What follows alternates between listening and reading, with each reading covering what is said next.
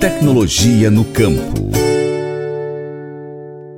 A instituição de um Sistema Nacional de Ciência e Tecnologia para a Agropecuária tem que estar focada em quatro eixos estratégicos e fundamentais: sustentabilidade, inovação, competitividade e aceleração social. A avaliação foi feita pelos convidados da segunda audiência pública interativa sobre o projeto de lei PL 6417/2019 que institui o Sistema Nacional de Ciência, Tecnologia e Inovação para a Agropecuária, SNPA, e cria uma rede colaborativa de informações sobre pesquisa no setor. O projeto reestrutura o atual SNPA, Sistema Nacional de Pesquisa Agropecuária, que está previsto na Constituição e na Lei Agrícola, Lei 8171 de 1991 Instituído por portaria em 1992, o SNPA contribuiu para o incremento científico e tecnológico do setor, levando o país a se tornar um dos maiores produtores mundiais de alimentos. Porém, não conseguiu se desenvolver de forma integrada em razão da legislação atual, afirmam os autores da justificativa do projeto de lei. De acordo com o texto, o sistema terá planos plurianuais e planos operativos anuais elaborados pelo poder público, ouvidas instituições de pesquisa federais e estaduais, organizações de produtores e de trabalhadores rurais e instituições privadas que desenvolvam pesquisa agropecuária.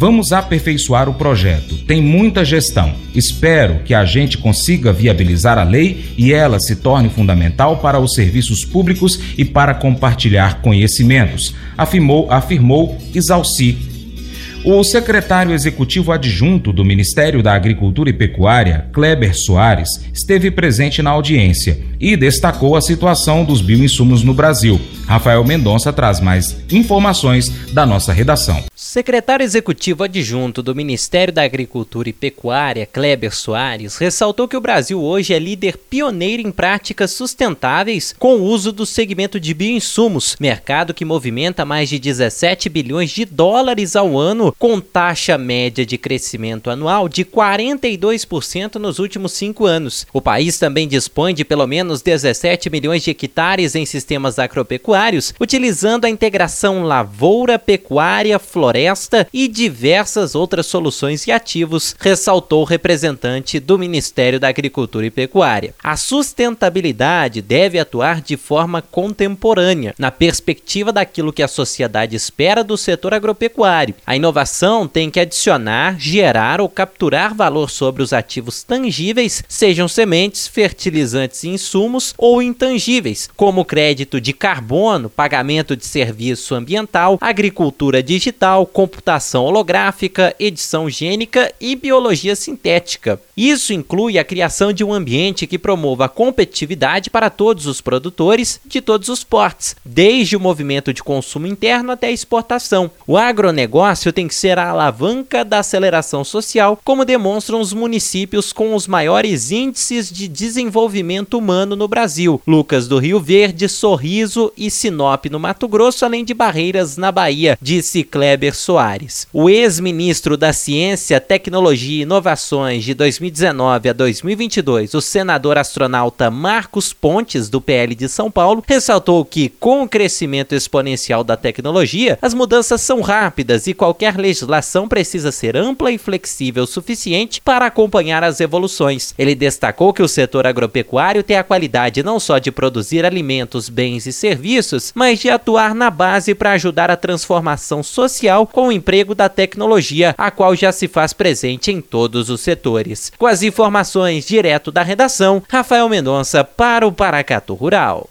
O coordenador-geral de Ciências da Saúde, Biotecnológicas e Agrárias da Secretaria de Políticas e Programas Estratégicos do Ministério da Ciência, Tecnologia e Inovação, Tiago de Melo Moraes, disse que algumas ações atuais da pasta casam com o projeto, com a previsão de iniciativas setoriais em diversos segmentos. Entre elas, citou, está o Plano de Ação em Ciência, Tecnologia e Inovação para a Agropecuária Sustentável.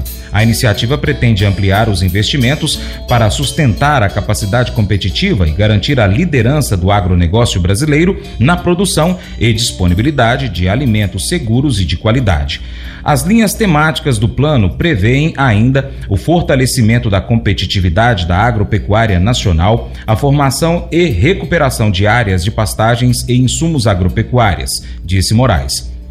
Diretora do Departamento de Inovação para a Produção Familiar e Transição Agroecológica do Ministério do Desenvolvimento Agrário e Agricultura Familiar, Vivian Libório, disse que pensar em uma ação articulada de pesquisa e inovação, levando em conta as demandas da sociedade, é tido como prioridade nas estratégias do setor em que atua ressaltando que 77% da população rural do país está envolvida na agricultura familiar. Ela defendeu a construção de uma proposta que promova geração de renda e supere a dicotomia histórica construída entre homem e sociedade e natureza, para que haja avanço nos sistemas produtivos e o fortalecimento dos ecossistemas.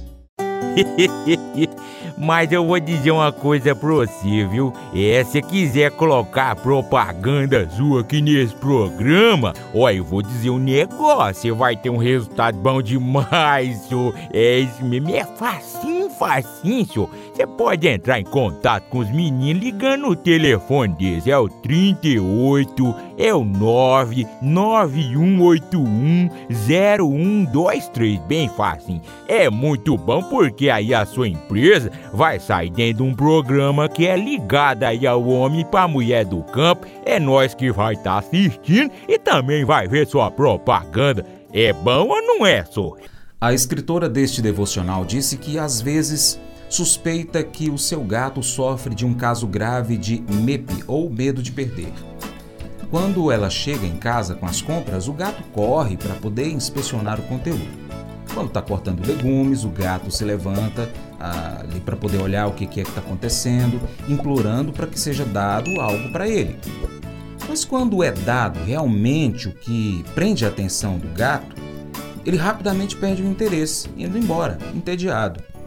Seria hipocrisia ser dura com o meu gato, disse a escritora, porque ele reflete um pouco da fome insaciável por mais e a suposição de que agora nunca é o suficiente.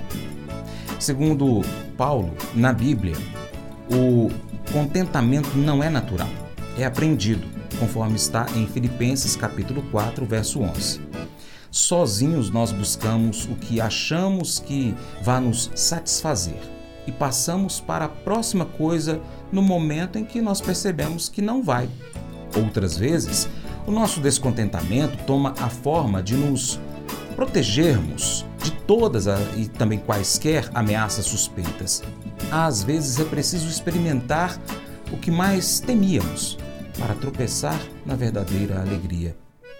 Tendo experimentado muito do pior que a vida tem a oferecer, Paulo pôde testemunhar em primeira mão o segredo do verdadeiro contentamento, a misteriosa realidade de que ao entregarmos a Deus nossos anseios por plenitude, nós experimentamos uma paz inexplicável, levados cada vez mais a fundo nas profundezas do poder, beleza e graça de Jesus Cristo. Esse devocional faz parte do plano de estudos Amor ao Próximo do aplicativo bíblia.com. Deus te abençoe e até o próximo encontro. Tchau, tchau.